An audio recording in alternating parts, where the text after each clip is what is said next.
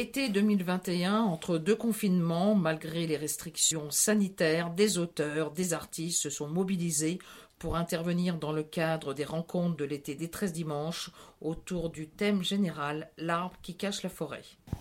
bonjour à tous, moi je suis euh, Adrien Cavallaro, je suis maître de conférence à l'Université Grenoble-Alpes et j'ai des spécialités qui recoupent un peu celles d'Andrea. Je suis spécialiste de Rimbaud avant tout, j'ai écrit un livre, enfin j'ai fait ma thèse sur la réception euh, de Rimbaud, les lectures qu'on a pu en faire euh, au long du XXe siècle. Et puis aussi, donc, je travaille sur la poésie du XIXe et du XXe siècle. Euh, au-delà de ces galènes, je travaille sur un auteur assez différent qui est Aragon, qui m'intéresse aussi beaucoup. Voilà, donc des domaines assez variés. Et je vais vous parler aujourd'hui de ce que j'ai appelé l'humour des marges.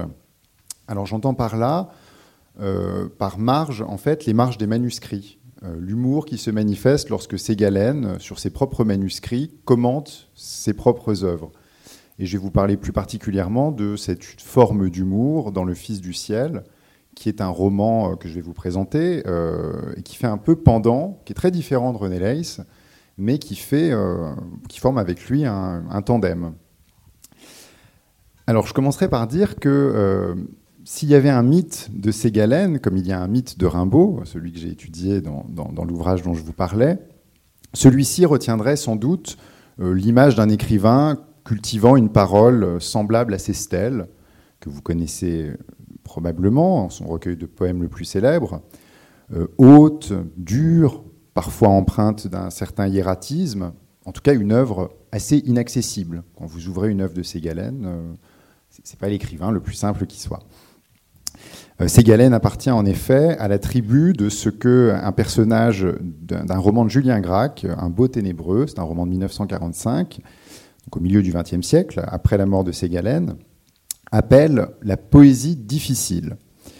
Euh, Ségalène, c'est un poète a priori difficile, mais euh, nous sommes ici pour prendre justement ce mythe à revers et pour lui opposer un autre Ségalène, le Ségalène sur la corde de l'humour, de l'ironie, euh, de la dérision ou encore de la distance satirique. Alors cet autre Ségalène, je le disais, euh, on peut l'entendre dans les marges de ses manuscrits.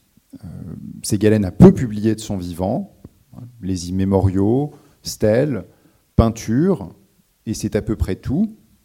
trois œuvres, mais en fait il en a laissé, on parlait tout à l'heure de deux volumes à la Pléiade, il en a laissé beaucoup plus beaucoup plus d'œuvres presque achevées. C'est une de ses spécialités, de presque finir. Euh, mais élevé à hauteur d'art. Hein. il en parle même dans sa correspondance. Euh, Christian me faisait remarquer que dans une lettre de 1915, il disait à Jean Lartigue, à propos d'Équipé, qui est un autre de ses grands textes, euh, Équipé est à peu près fini, maintenant il, il, manque une page, l'œuvre peut bien attendre. Alors qu'il pourrait tout à fait le, publier. Hein. ça fait partie des côtés un peu mystérieux de, cet écrivain. Alors parmi ses œuvres, il y a René Leys et il y a aussi euh, le, Fils du ciel. Et donc il nous a laissé surtout des manuscrits euh, très annotés, retravaillés, raturés, réécrits. Et euh, ces annotations qu'il porte sur ces manuscrits peuvent être des propositions de variantes. Donc il met un terme qui lui semble plus opportun que celui qu'il a choisi. Il se laisse le, temps de choisir pour plus tard. Euh, ça peut être aussi des réflexions diverses sur le travail en cours, euh, où ces marges peuvent être l'espace d'un jugement, donc que l'auteur porte souvent avec humour sur le contenu même de ses œuvres. Et on trouve ce type d'annotation, de jugement distancié, en particulier dans ce qui semble peut-être l'œuvre la plus grave, hein, la plus sévère de Ségalène, qui est euh, ce, Fils du ciel, hein, œuvre la moins encline peut-être à la dérision. Alors qu'est-ce que le Fils du ciel? Je vais en parler. Euh, André a dit que la périphrase désigne en fait l'empereur de Chine. Et euh, ce roman, pour en faire une brève présentation, c'est un roman historique qui retrace la vie de l'avant-dernier empereur de Chine, de la dynastie des Qing, cet empereur que, que, vous ne connaissez probablement pas, qui n'est pas resté dans l'histoire, qui s'appelle Guangxiu, euh, celui qui est resté dans l'histoire, c'est plutôt celui du film de Bertolucci, hein, euh, mais qui n'est pas vraiment le dernier empereur en réalité, parce que le, petit empereur qu'on connaît, euh, finalement, n'a pas régné. C'est un régent qui a été renversé lorsque la République s'est installée en Chine. Donc celui qui a régné effectivement le dernier, c'est ce Kwang Xiu qui a régné entre 1875 et 1908. Alors je dis qu'il a régné, mais il faut tout de suite rectifier, et c'est ce qui a passionné Ségalen. Euh, en fait, c'est un empereur qui a tenté de réformer un système complètement étatique, complètement vermoulu. Euh, la Chine était vraiment en but ben, aux ambitions euh, occidentales, en particulier après les guerres de l'opium, dont la deuxième s'est achevée par une très sévère défaite de la Chine au début des années 1860. Et donc Wang Xiu a essayé de mener des réformes, mais il était sous la férule de sa tante, que vous connaissez peut-être, euh, qui était l'impératrice douairière, Tsui. Et cette impératrice douairière, en fait, a exercé de facto le pouvoir en Chine pendant près d'un demi-siècle, euh, a fasciné ses contemporains dans le monde entier. C'était la, tante donc de Kwang Xiu. Et euh, on peut dire que Le Fils du ciel, c'est un roman sur le règne de Kwang Xiu, mais sur lequel plane l'ombre de cette terrible euh, impératrice douairière qui est morte le lendemain de son, de son neveu en, 1908. Euh, je ne sais plus quel, était le mois, peu importe, mais enfin juste après, hein, et qui a laissé une trace très profonde euh, qui est attachée aussi à la, chute de, cet empire multimillénaire. Alors Ségalen entend conférer à cette chronique du règne de Xiu une dimension métaphysique et il s'en explique, je vais vous lire euh, une annotation qu'il porte en marge de l'un de ses manuscrits. Voici ce qu'il dit de son roman. Ne pas quitter l'histoire apparente de la période Xiu et tous les faits extérieurs dont les contemporains ont fait le fond du règne. Les invoquant, ils ne mettront que mieux en valeur la raison profonde du drame. Euh, et là, il résume ce, qui va, ce que va être le Fils du ciel l'écrasement d'un homme par le ciel ancestral qui étouffe le faible au lieu de l'élever, le pouvoir du dogme tuant le vivant, l'individu euh, en lui arrachant tout vouloir personnel. Alors vous me direz tout de suite que tout ça semble bien grave et assez euh, peu fait pour susciter le rire. Et, je vous rejoindrai. Hein. Euh, dans cette œuvre à laquelle Ségalen était le, plus attaché, c'est l'œuvre qui a sans doute le plus compté pour lui. c'est son entreprise la plus, la plus importante, il le dit souvent dans sa correspondance. au premier abord, il semble que justement le rire qui est présent euh, ne relève pas des formes variées de la dérision et de l'humour, mais plutôt d'une sorte d'ironie tragique, c'est-à-dire cet effet par lequel au théâtre, euh, le spectateur sait qu'un personnage est condamné au moment où lui-même ne le sait pas. dispositif théâtral. Euh, exemple de rire, par exemple, lorsque Tsui, l'impératrice, qui fomente un coup d'État contre son neveu, l'empereur, lui oppose justement à ces velléités de réforme un rire terrible. Je cite le Fils du ciel. L'impératrice a tout écouté sans rien dire. Ensuite, elle a ri. Elle a ri terriblement. Donc ici, c'est un rire, mais qui n'est pas fait pour susciter le rire.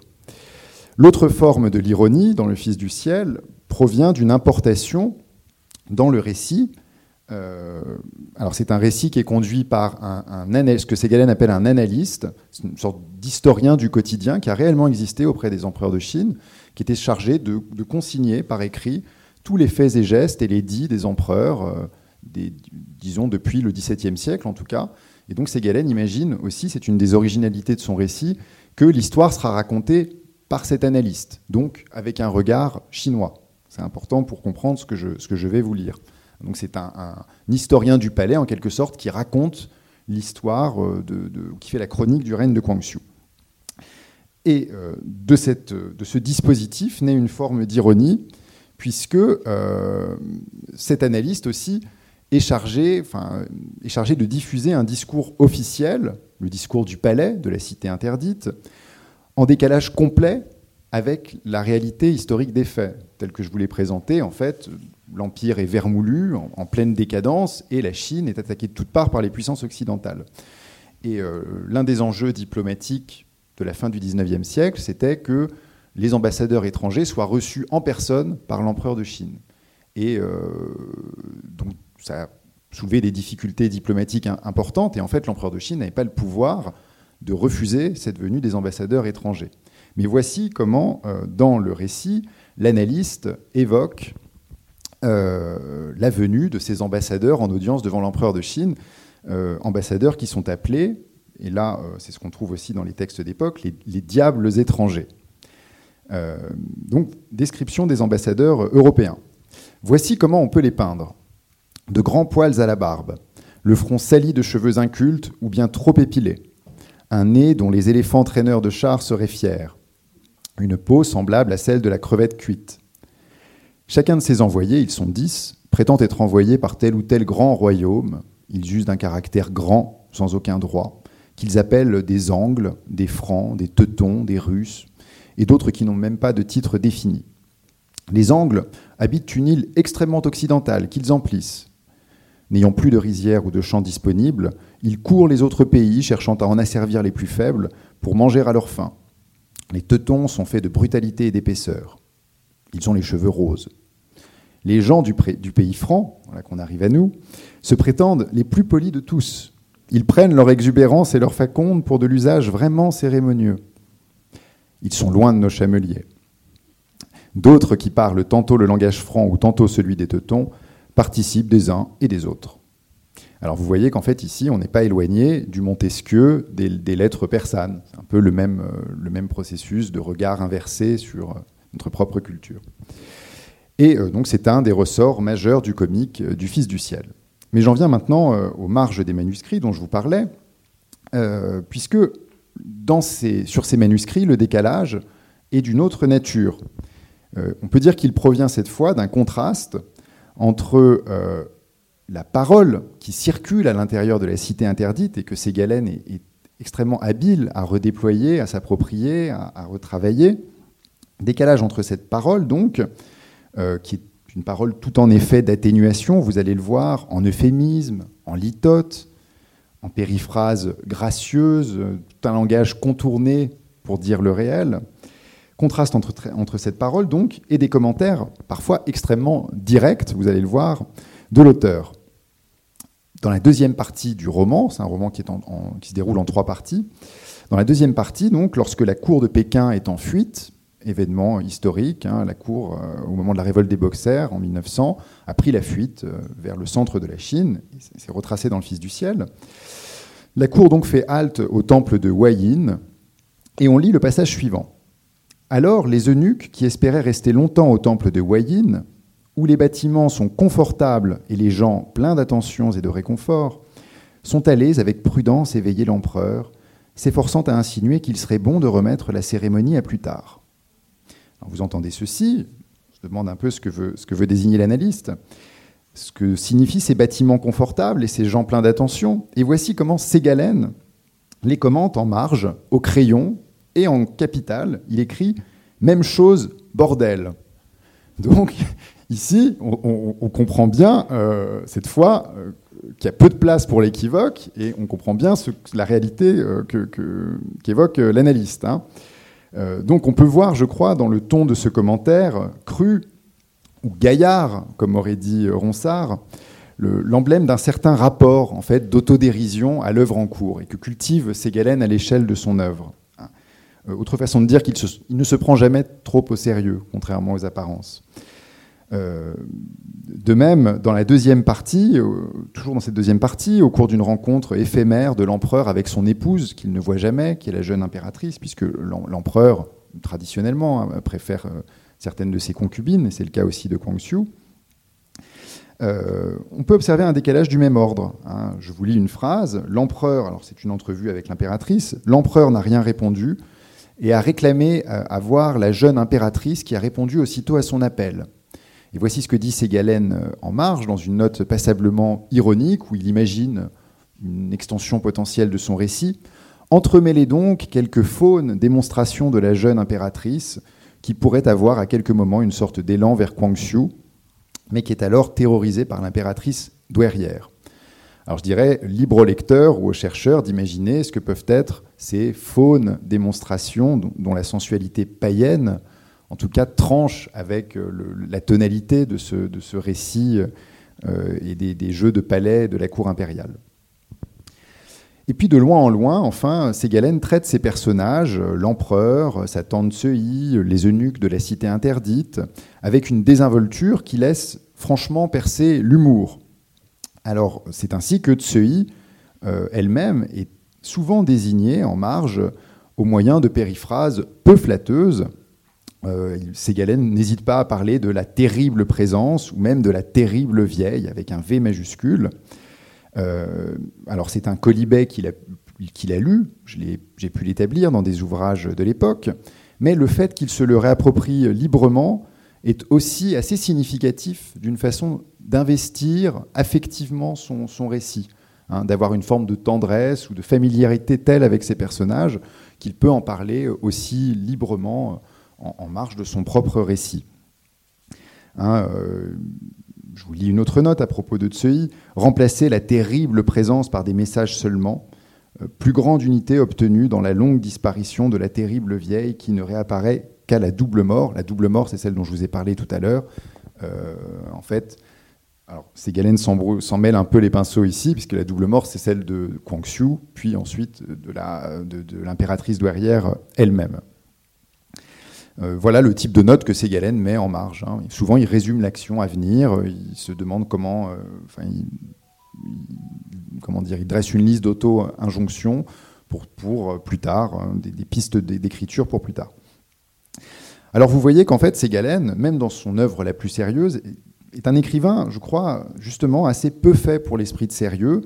Et euh, lorsqu'il évoque dans sa correspondance avec Jean Lartigue, un de ses amis, euh, un de ses amis d'équipé, je dirais, en Chine, ou avec son, euh, dans les lettres qu'il adresse à son épouse Yvonne, lorsqu'il évoque son œuvre, il parle par exemple du céleste fils, avec une tendresse mêlée là aussi d'humour, ce qui ne signifie pas qu'il traite son œuvre avec dédain. Hein. Dans la correspondance, justement, on voit Ségalen défendre son titre, notamment euh, avec une verve implacable lorsqu'il commente la parution d'un livre de Pierre Loti, romancier à succès de l'époque, et de Judith Gauthier, la fille de, Théophile Gauthier, qui avait euh, été la première à, traduire euh, de façon littéraire un ensemble de poèmes chinois dans les années 1860 sous le titre du, livre de Jade, son très belle traduction ou pseudo-traduction, disons, belles infidèles. Alors, euh, donc, Loti et Judith Gauthier ont fait paraître en 1912 La fille du ciel, drame chinois. La fille du ciel. Et voici ce que dit euh, Ségalen à son ami Henri Manseron en 1912. J'espère mettre sur pied enfin le Fils du ciel, qui d'ailleurs, dégoûté profondément par la dénommée fille du ciel de, je cite hein, Ségalen, Mesdames Pierre Gauthier et Judith Loti, s'appellera d'un nom moins prostitué, prostitué Livre des Annales Guangxiu. Et euh, Ségalen se moque ici euh, bah, des mœurs de Pierre Loti, dont tout le monde savait qu'il était assez peu porté sur la jante féminine. Mesdames Pierre Gauthier et Judith Loti, là aussi c'est un certain ton qu'on trouve souvent dans la correspondance de Ségalen, hein, qui est aussi un écrivain très moqueur, qui est enclin au sarcasme. Cet humour des, marges, je dirais en réalité qu'il joue un rôle de, contrepoids dans Le Fils du ciel à ce que Ségalen lui-même identifie comme un danger, un danger qu'il appelle hamlétien, du nom de la pièce de Shakespeare, Hamlet. Un euh, danger qui provient justement, il en a conscience, de la dimension métaphysique, un peu pesante de la, de première euh, note manuscrite que je vous ai lue tout à l'heure, où il parle du drame, de l'écrasement par le ciel. Bon, d'un personnage. Hein. Il identifie aussi ça comme un danger. Et euh, dans la dernière partie du roman, et c'est là que la question de l'humour devient la plus intéressante, il arrive à l'auteur d'indiquer, justement, en marge de pages qu'il juge trop grave, trop spéculative, trop métaphysique, cette mention trop Hamlet. Euh, cette dernière partie, c'est aussi un moment du manuscrit où l'humour des marges est, directement intégré au récit on a l'impression que celui qui commande dans les marges s'exprime même à travers la voix de l'analyste, hein, de l'historien du quotidien. Euh, moment où l'ironie perce aussi plus volontiers derrière ce discours de l'analyste. Euh, le rythme s'emballe alors, et euh, les jeux secrets de la cour, alors les jeux secrets, c'est là aussi une périphrase pour désigner en fait tout le système des, concubines hein, et des plaisirs nocturnes de l'empereur. Euh, donc ces jeux secrets font l'objet d'un ensemble de notations teintées d'humour que je voudrais vous faire partager pour euh, achever ces quelques considérations. L'empereur Xiu, c'est un peu difficile à résumer, mais euh, dans cette partie n'est plus seulement lui-même, mais est en quelque sorte un résumé, un raccourci de, tous les empereurs de toutes les dynasties de Chine. Il est en proie à ce que Ségalen appelle une folie ancestrale, c'est-à-dire qu'il revit euh, en imagination tous les règnes du passé, y compris euh, les règnes des empereurs les plus débauchés. Et donc, à ce moment-là, Kang Xiu impose à ses concubines un ensemble de jeux de rôle des plus suggestifs, les, concubines s'en acquittent, nous dit l'analyste, avec grâce. Euh, et on peut voir ici un art de la litote ironique. Je vous lis un, de ces passages gracieux. Alors, comme ses yeux indulgents, ses yeux c'est ceux de Kangxiu, ses yeux indulgents couraient ingénieusement des seins de l'une au ventre de l'autre, les jeunes filles ont innocemment accompli le désir impérial. Et l'habile suivante, par des gestes gracieux, a entouré de caresses l'épouse recueillie. L'empereur, à ses jeux pleins de grâce et de beauté toute nue et toute pure et très nue, a daigné sourire un peu. Donc on pourrait mener d'assez longues analyses ici de toutes les circonvolutions hein, au gré desquelles, euh, en fait, euh, ces galènes s'amusent. Hein. Alors on peut finir, pour finir, dans cette veine que j'appellerais gracieuse, où le raffinement des sens est, est corrodé, vous l'entendez en fait à la lecture, sans qu'on en fasse d'analyse trop poussée, euh, ce raffinement des sens donc, est corrodé, attaqué par euh, l'ironie de l'auteur. On peut lire donc un paragraphe où justement la curiosité un peu trop zélée de l'analyste lui-même est tournée en dérision. Hein, l'analyste est, tenu à un, devoir de neutralité en quelque sorte, hein, mais euh, évidemment, devant ses plaisirs nocturnes, son devoir de neutralité peut être un peu altéré.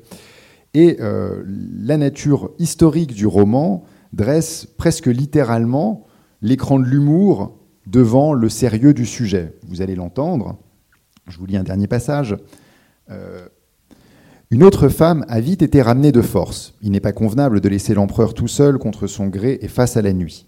Elle tremblait. L'empereur, pour la rassurer sans doute, a mandé le jeune garçon loup, une sorte de, mignon de l'empereur si l'on veut, qui s'est étendu près d'eux.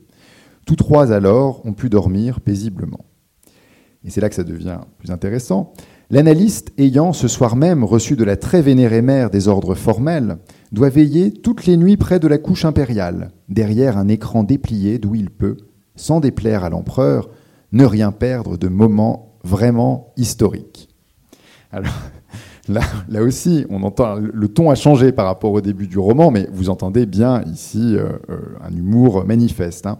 Point trop d'amlétisme donc dans ces lignes, où la distance des moments vraiment historiques des ébats impériaux peut coïncider avec euh, une autre distance qui est celle que marque d'une manière générale, je crois, Ségalen avec son œuvre. Je vous remercie.